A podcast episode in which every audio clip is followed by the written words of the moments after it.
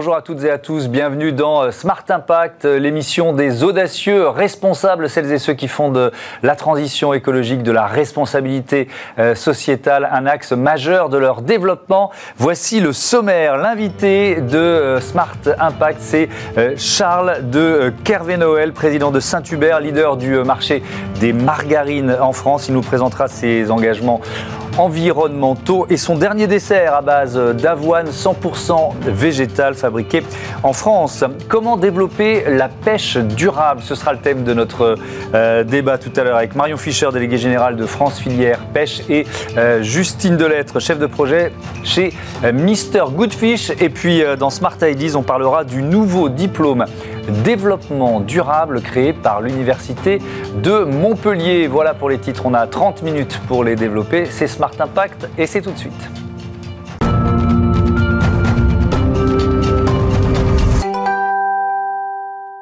Bonjour euh, Charles de Kervé-Noël, vous êtes euh, donc le PDG de Saint-Hubert, marque bien connue des Français. Vous voulez contribuer à une alimentation plus saine et plus responsable. Comment? Ça passe par quoi?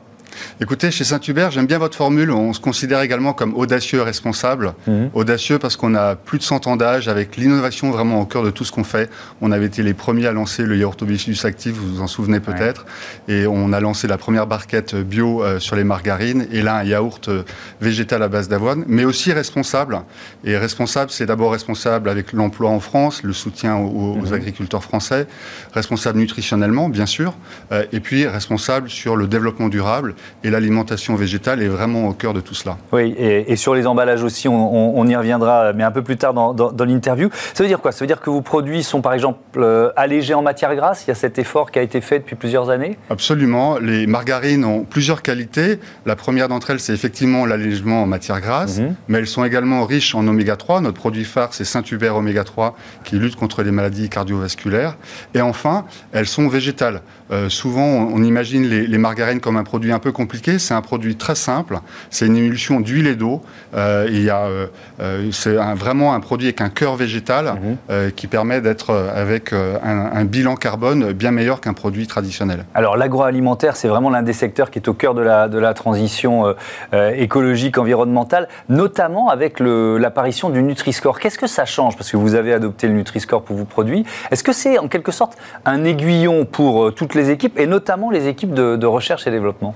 Oui, on a vraiment au cœur chez Saint-Hubert de se dire il faut que nos produits soient sains, bien et gourmand. Mm. Euh, et donc, mettre en avant le Nutri-Score sur nos produits, ce qui n'est pas une obligation d'ailleurs, hein. c'est un choix, c'est Saint-Hubert qu'on a fait de le mettre en avant, c'est dire, nous, on est fiers de nos valeurs euh, nutritionnelles, euh, on n'a rien à cacher, et donc c'est évidemment pour les équipes de développement, de marketing, un engagement à faire des produits qui soient avec des listes courtes et des produits meilleurs. Mais est-ce que ça veut dire aussi qu'il y, y, a certains, alors je ne sais pas, j'ai pas regardé tous vos produits, quels étaient les Nutri-Score A, B ou C, votre je mets des guillemets, plus mauvais produit en termes de Nutri-Score, il a, il, a quel, euh, il a quel score? Alors, il a D. Ouais. le Nutri-Score va jusqu'à E.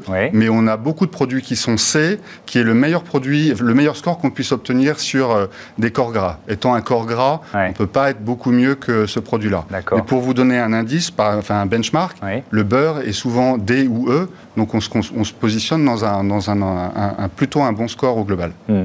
Euh, et donc c'est évidemment, vous parliez de des listes de produits. Ça, je trouve ça intéressant aussi, parce que ça, répond à une demande de transparence des consommateurs notamment. Oui, le consommateur, il est devenu très exigeant, il a pris le pouvoir, hein, on le voit avec le développement des applications nutritionnelles, et donc il veut des produits qui soient avec des listes courtes, des, listes d'ingrédients qu'il comprend, et puis très important également, euh, des produits d'origine française.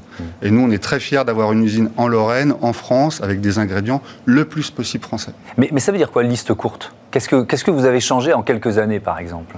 On a essayé de réduire au maximum euh, ce qui, ce qui euh, fait le produit. Et donc maintenant, dans une, dans une margarine Saint-Hubert, vous allez trouver une liste, donc euh, effectivement, on appelle courte, c'est-à-dire qu'il y a assez peu de choses. il y a de l'eau, il y a des huiles, et c'est notre principale matière première. Mhm. et par exemple, sur les huiles, les deux tiers de nos huiles viennent du colza, et ce colza-là, il est quasiment à 100% français. Ça, c'est un changement qu'on a mis en place sur ces dernières années, parce que c'est long de construire une filière, mhm. mais on est très fiers de ça. Mhm. Alors, quelques chiffres, vous l'avez dit, hein, c'est une entreprise qui a été fondée en 1904, hein, euh, plus, plus que centenaire, 150 millions d'euros de chiffre d'affaires, 220 salariés, 44% de part de marché en valeur sur les, margarines. C'est vraiment le produit, le produit phare de, de Saint-Hubert, les margarines. Ça représente quel, quel pourcentage, quelle part de votre activité? Alors aujourd'hui, les margarines, c'est la totalité de ce qu'on fait. on est également présent en Italie, où on est également leader. Mmh. Et la nouveauté du moment, c'est l'arrivée de Saint-Hubert euh, sur ces euh, yaourts euh, à base d'avoine. C'est des yaourts 100% végétaux. Vous mettez au dessert, quoi Absolument. avec toujours ce qui fait l'ADN de Saint-Hubert autour mmh. de l'innovation, c'est-à-dire végétal, bon pour la santé et bien pour la planète. Alors, donc, venons-y à ce dessert 100% végétal à base d'avoine. Là aussi, c'est une façon de s'adapter aux, consommateurs. Je, lisais dans, la présentation que, que vous avez fait lors de la sortie de ce produit. Euh, l'avoine n'est pas le soja. Pourquoi pas le soja? C'était quoi l'enjeu le, entre, entre les, deux matières premières? Alors vous posez une bonne question. Le soja, c'est le cœur du marché aujourd'hui sur les produits euh, végétaux, euh, en particulier sur les yaourts. Nous, on a fait le choix de ne pas y aller parce que le soja, à tort ou à raison, et je ne veux pas rentrer dans ce débat, mm. est assez controversé pour les consommateurs. et donc, comme on a à cœur de répondre aux besoins des consommateurs mm-hmm. sur ces sujets de transparence, on a choisi de, de prendre l'avoine comme ingrédient principal, qui est un ingrédient qui a d'abord euh, des vraies vertus environnementales. Mhm. Il utilise très peu d'eau, très peu de pesticides, euh, et puis il a un formidable atout, c'est qu'il apporte cette petite note biscuitée euh, qui est délicieuse et qui rend nos produits très bon goût. Et ça prend combien de temps? En, recherche et développement avant de lancer comme ça Parce que vous, vous l'avez dit, c'est 100% du, 100 du métier aujourd'hui, c'est les margarines, et d'un seul coup, vous, vous, partez dans une autre direction. Alors, vous avez raison, c'est un vrai projet d'entreprise. Mhm. Euh, c'est environ deux ans pour répondre à votre question. Euh, il y a évidemment toute une partie développement pour s'assurer qu'on a le meilleur produit possible avec ces fameuses listes courtes, ces ingrédients français et qui soient bien entendu bon goût. Et puis, il y a également un autre euh, gros sujet qui est toute la partie industrielle, mhm. puisqu'il a fallu investir sur notre site en Lorraine pour construire une nouvelle ligne avec toute une partie process et conditionnement avec un investissement de plusieurs millions sur, euh, euh, sur notre site. Quand vous dites fabriquer en France, ça veut dire quoi concrètement? On est dans, dans du made in France, c'est de l'assemblage, c'est vraiment des, des produits, une filière sourcée France, c'est quoi? Alors dans ce cas très précis, c'est fabriqué en France dans notre usine. Sur l'avoine, on n'a pas trouvé de filière française qui pouvait répondre à notre cahier des charges. Et donc on va s'y employer pour essayer de la développer. Ça prend un certain temps. Et donc, ça veut dire quoi? Ça veut dire que vous n'avez pas trouvé les, pardon, vous interromps, hein, les, agriculteurs qui en produisaient suffisamment euh, Exactement. Il n'y a pas assez de quantité par rapport à ce qu'on souhaitait faire. Mhm. Et donc on a, on se source aujourd'hui sur ce produit-là, sur le, la Finlande et la Suède, où il y a une longue tradition de, consommation de produits d'avoine, mhm. avec un avoine euh, d'extrêmement bonne qualité. Et en, donc on a commencé comme ça, et en parallèle de ça, nous essayons de monter cette filière en France. Oui, parce que ça prend du temps, évidemment. on, ça s'invente pas et ça se crée pas du jour au lendemain des, des, champs d'avoine. Alors, on, l'a évoqué, mais très rapidement au début, euh, l'autre levier pour réduire l'impact carbone d'une euh, d'une entreprise, d'une usine. Vous parliez de l'usine de Ludre près de, près de Nancy. alors, ça passe notamment par la question des emballages. J'ai vu que vous aviez uniformisé, mais ça c'était il y a plusieurs années, le, les, emballages avec un seul, un seul couvercle pour toutes, pour toutes les margarines. Ça, c'était un point de départ. Oui. Le, premier point de départ, c'est comment est-ce qu'on réduit notre consommation de plastique. Euh, et donc, on a essayé d'avoir des emballages uniformisés avec moins de grammes de plastique euh, pour effectivement être moins polluants. Même si ces barquettes plastiques n'ont pas que des aspects négatifs, hein. elles sont euh, dans la moitié de la France recyclables et elles seront à l'horizon de 2024 recyclables dans la totalité du territoire. Pourquoi seulement dans la moitié de la France? Parce que les capacités de recyclage se mettent progressivement en place et ça prend un certain temps. Il faut que la filière suive. Absolument.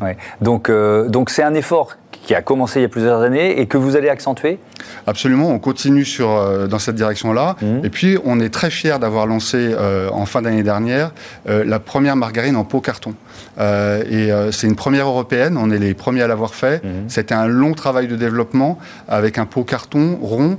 et il y a beaucoup de travail parce que vous imaginez bien qu'une margarine qui a un corps très gras, mmh. il faut que le, le, corps gras ne passe pas à travers le carton, qu'il supporte de pouvoir rester dans le frigidaire. Donc on est vraiment, c'est mis toute l'entreprise derrière ce projet Mhm. Euh, avec euh, cet emballage qui est arrivé euh, en fin d'année dernière. Alors, on, voit bien l'impact que ça peut avoir sur les chiffres de vente parce que c'est une demande des consommateurs, mais est-ce que justement vous le mesurez très vite ça? Alors, Ou est-ce qu'il faut s'habituer à un nouveau produit, à un nouvel emballage et que donc ça ne marche pas tout de suite? Comme toujours, euh, il y a un peu de perturbation. Euh, les consommateurs ont besoin de comprendre pourquoi est-ce que leur barquette plastique d'un seul coup devient ronde. On a même des consommateurs qui nous disent mais euh, c'est un peu moins facile pour le, pour le tartiner. Mhm. Mais on a eu au final un très bon accueil de nos clients distributeurs et un très bon accueil de, de nos consommateurs qui sont ravis de pouvoir faire un geste pour la planète. Mhm. et donc ça fonctionne bien. Et dernier mot, cette usine, elle a été construite il y a longtemps. Est-ce qu'il est qu'il y a là aussi un effort pour réduire son, impact global. Quoi. Oui, l'usine est là depuis les années 70 et il y a euh, un travail permanent pour euh, réduire effectivement euh, notre empreinte carbone. Quelques exemples, on a donc parlé de la réduction des plastiques, mhm. on a mis en place aussi une filière qui permet de recycler tous les déchets et c'est ce qui nous permet aujourd'hui d'annoncer que l'usine est à zéro émission de carbone, en partie par compensation parce qu'on ne peut pas mhm. tout compenser et la partie qu'on compense, on plante des arbres pour s'engager à réduire les, les émissions mais au final, c'est un site industriel qui est euh, à euh, zéro émission carbone. Merci beaucoup, merci euh, Charles de Kervé-Noël. À bientôt sur Bismart. Bon vent à Saint-Hubert. Voilà, on ouvre notre débat tout de suite sur la pêche durable. Retrouvez le débat de Smart Impact avec Veolia.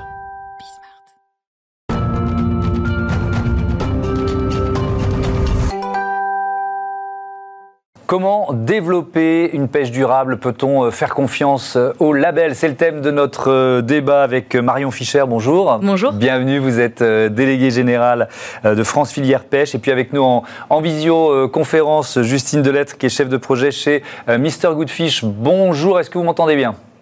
Bonjour, oui, je vous entends très bien. Bon, bah c'est parfait, la liaison est bonne. Euh, on peut peut-être commencer par définir de, quoi on, parle, euh, Marion Fischer. Euh, c'est quoi la pêche durable en, quelques, en une minute, pas en, pas en trois quarts d'heure? C'est, effectivement un bon, un bon sujet parce que c'est, extrêmement complexe, c'est très multi, multifacteur. Mmh. évidemment, la pêche durable, on reprend la définition de la durabilité, c'est une pêche qui peut durer dans le temps, qui est viable économiquement, écologiquement et socialement. Ouais. Donc c'est plusieurs enjeux qu'on va détailler. Justine Delettre, euh, on, parle forcément de, des espèces. Quelles sont les plus consommées, les plus menacées aujourd'hui? Parce que ça, c'est vraiment le, euh, travail, euh, les, les missions de Mr Goodfish, d'informer là-dessus.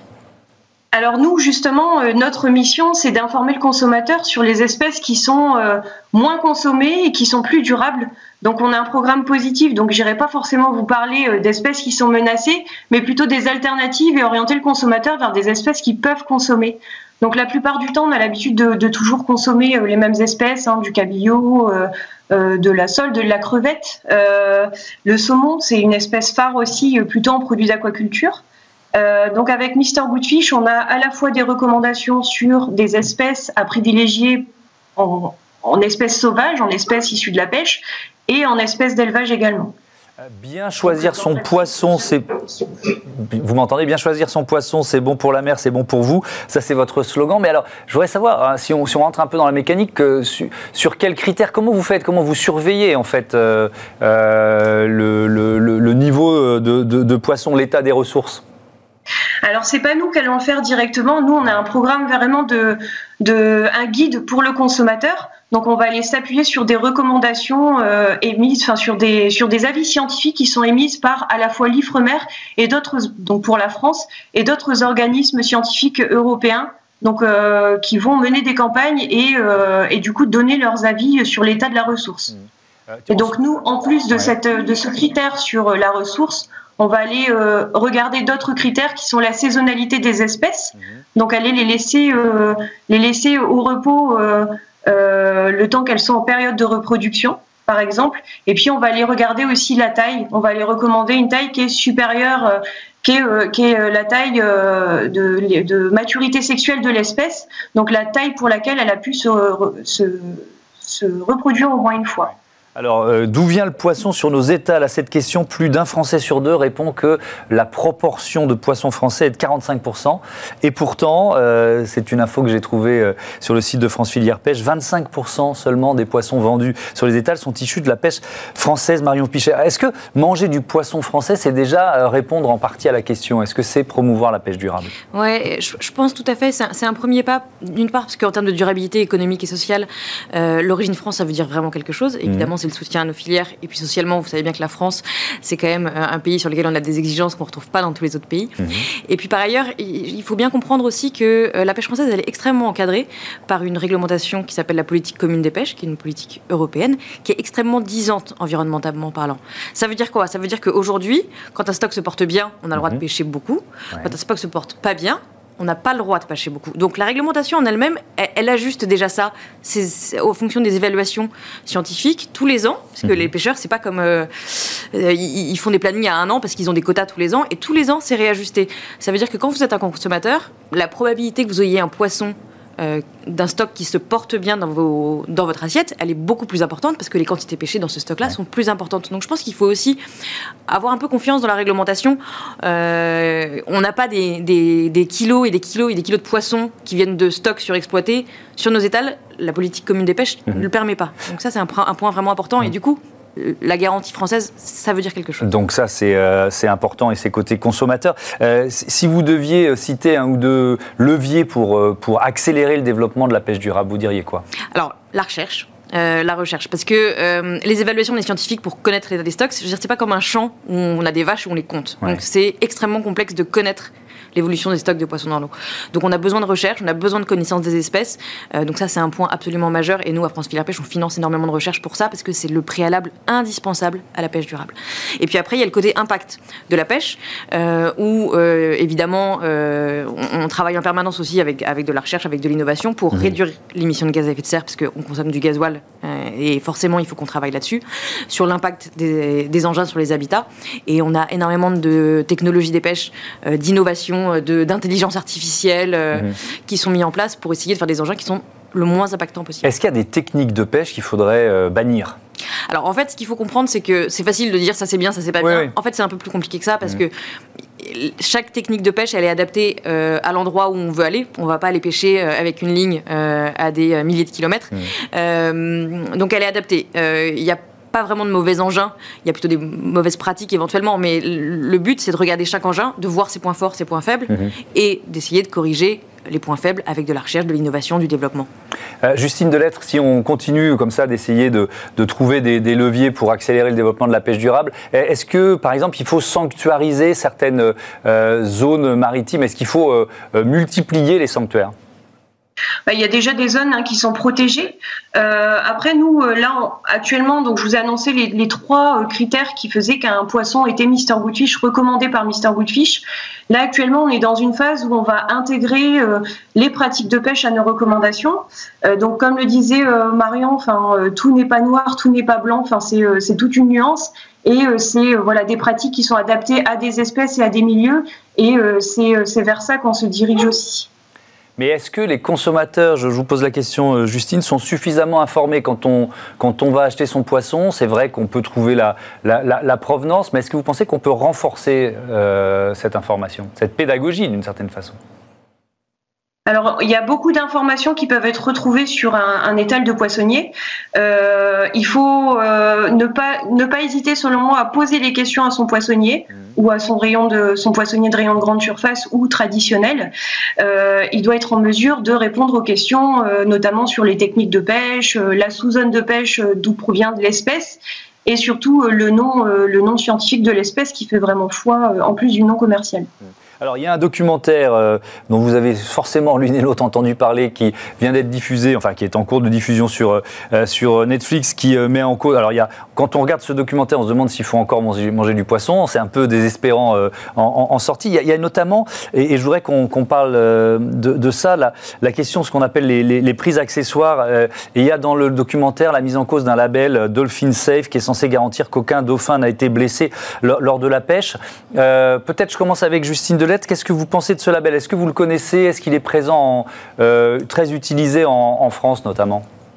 Alors, il est connu euh, plutôt sur des pêcheries où on va, on va, on va utiliser, enfin plutôt dans le monde de la conserverie. Euh, alors sur ce reportage, j'ai pas forcément, enfin sur ce sur ce label, j'ai pas forcément de choses à dire, mais euh, c'est vrai qu'il y a un gros travail de coopération à faire avec les, pêcheurs et il y a de plus en plus de missions euh, d'observation qui sont faites à bord avec des pêcheurs qui sont volontaires pour euh, embarquer des, observateurs.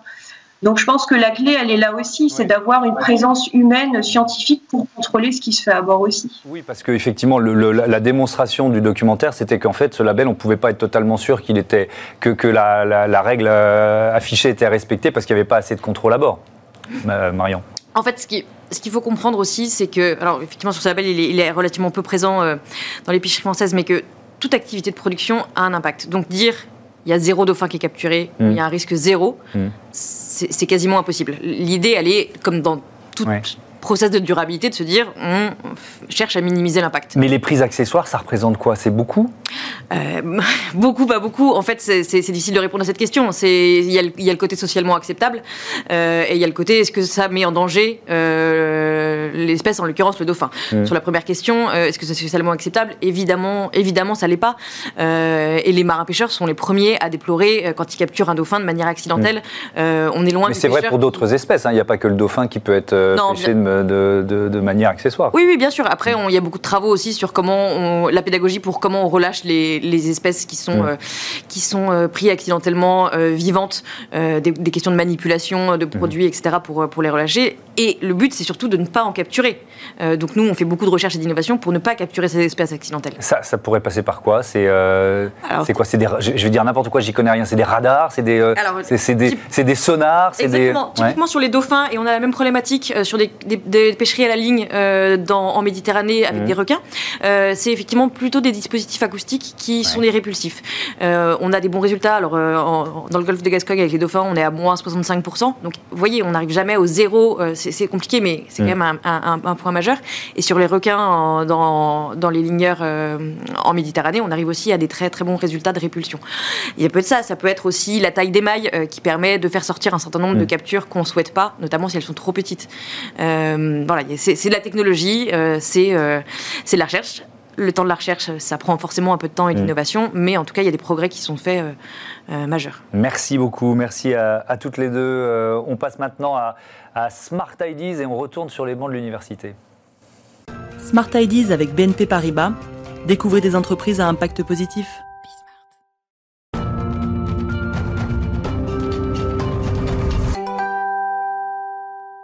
Smart Ideas avec euh, Gilles Subra, professeur à l'Université de Montpellier, qui est avec nous en, visioconférence.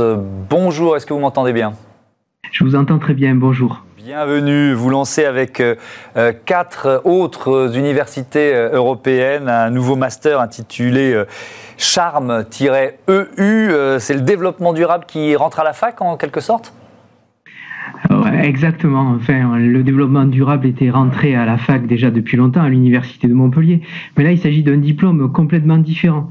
C'est euh, le premier diplôme qui a été mis en place par une alliance d'universités européennes, dont fait partie bien sûr l'université de Montpellier, aux côtés euh, de l'université d'Utrecht, de l'université euh, de Barcelone, de l'université de Budapest et également du Trinity College à Dublin. Donc c'est un diplôme vraiment euh, complètement nouveau puisqu'il va être euh, il va être donné de manière conjointe par les cinq universités et vaudra le grade de master au niveau des cinq des cinq pays. Donc c'est quelque chose d'unique qui a été mis en place dans le cadre des universités européennes, qui sont un programme qui a été lancé par la Commission européenne justement pour créer des campus internationaux où, euh, où, les étudiants pourront étudier euh, en plusieurs langues, suivre des cours dans, plusieurs langues, mais également qui seront des lieux euh, d'innovation pédagogique et de recherche d'excellence. C'est un symbole de l'Europe, c'est déjà un élément important. Ensuite, quelle, formation, quel est le thème central de ce master? Alors, le, thème central du master, c'est finalement réconcilier l'homme avec la planète. Ça n'a pas été du tout choisi au hasard. Hein. Euh, on est tous conscients que le monde euh, subit des, changements profonds. Et dans ce cadre-là, l'université ne doit pas être un simple spectateur. En tant qu'organisme qui va former euh, des futurs décideurs, on doit jouer un rôle de premier plan. Et donc c'est pour ça qu'on a choisi cette thématique-là. L'autre raison, évidemment, c'est comme ce diplôme et cette formation est fortement axée sur la recherche, on a identifié les forces de recherche des cinq universités et en particulier ce, ce thème-là est très aligné avec les thématiques que sont nourrir, soigner et protéger qui sont portées par l'université de Montpellier qui représentent des grands instituts de recherche qu'on va trouver dans la région. Mais, ça veut dire qu'on est plus dans la théorie ou alors au contraire, on ouvre le capot beaucoup plus dans le concret? euh, vous avez mis le doigt sur quelque chose d'important. L'innovation pédagogique est au cœur euh, de ce diplôme. D'ailleurs, l'acronyme CHARM, euh, le CH veut dire challenge based, c'est-à-dire que tous les enseignements qu'on va, euh, qu'on va proposer aux étudiants vont être basés sur des défis authentiques qu'ils auront à, entreprendre, à réaliser dans le domaine du développement durable. Euh, donc c'est vraiment pour nous quelque chose de, de, très pratique en lien avec le réel et aussi en lien avec la société civile, les entreprises, en, bref, toute la société va être impliquée dans, euh, dans la formation et dans l'accompagnement des étudiants. D'ailleurs, la, formation a été co-construite hein, par des chercheurs, par des anciens chercheurs et également par, des membres de la société civile, par des experts de différentes disciplines. Donc c'est vraiment quelque chose de très concret, en proie avec le réel et qui a, vocation de proposer aux étudiants une approche nouvelle, complètement transdisciplinaire. Avec quel, euh, quel débouché, quel métier? Parce que c'est aussi un défi pour les, pour les universités, pour les grandes écoles, de former à des métiers qui peut-être aujourd'hui n'existent pas. Exactement. On a pris l'idée le, le, de, de, se dire qu'il faut que nos étudiants soient capables d'affronter des défis réels. Et qui dit défis réels dit des défis éminemment complexes qui touche euh, pas seulement une discipline, mais un ensemble de disciplines. Et c'est là où, la formation à la transdisciplinarité nous semble être un pilier extrêmement important.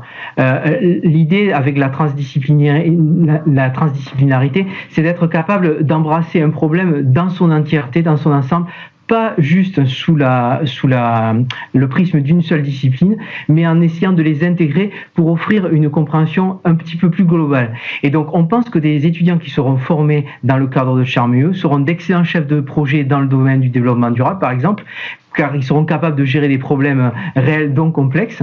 Ça pourrait être des experts euh, dans l'entrepreneuriat durable, hein, dans l'entrepreneuriat social, euh, des spécialistes en communication dans le domaine du développement durable. En bref, on espère former des véritables euh, décideurs, des acteurs qui pourront peut-être inspirer euh, des innovations sociales et pourquoi pas des politiques nouvelles. Merci beaucoup, merci euh, Gilles Subra. Ça donne envie, enfin presque envie de retourner sur les, sur bancs de la fac. Euh, à bientôt sur, euh, sur Bismart. Voilà, c'est la fin de cette émission. Je vous donne rendez-vous demain à 9h, midi, 20h30 sur la chaîne des audacieuses et des audacieux. Salut à toutes et à tous.